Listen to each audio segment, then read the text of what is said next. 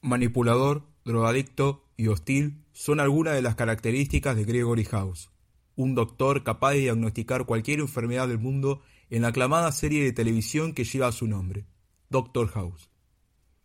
En el capítulo 23 de la tercera temporada, titulado El cretino, House debe tratar a Nate, un adolescente de 16 años que sufre un repentino ataque de ira durante un torneo de ajedrez.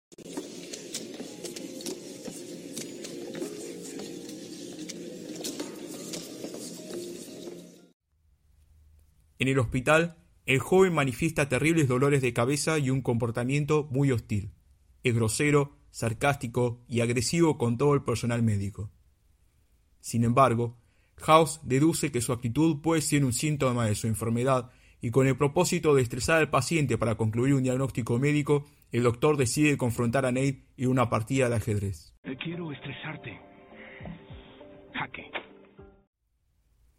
En este encuentro, House con las piezas negras, cede un peón a cambio de un ataque decisivo que estrese a Nate. El chico, soberbio, acepta la ofrenda y le responde a House que salve su dignidad tras una secuencia de movimientos que le harán perder la partida. Estás vencido. Inmoviliza a mi reina. Mi caballo a E7. Tu rey a H8. La torre se sacrifica matando al peón. El alfil bloquea. Reina a H5. Jaque mate. Salva lo que te queda de dignidad. En este capítulo, el ajedrez cumple un doble propósito. Por un lado, desde la medicina, el ajedrez rinde como un medio para concluir el diagnóstico del paciente.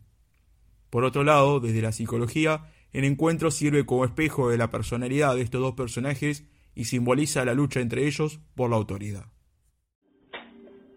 El ave se abre. Mm, aproximación pasiva. Indica que eres cobarde. Defensa siciliana indica que eres idiota. La arrogancia se debe ganar.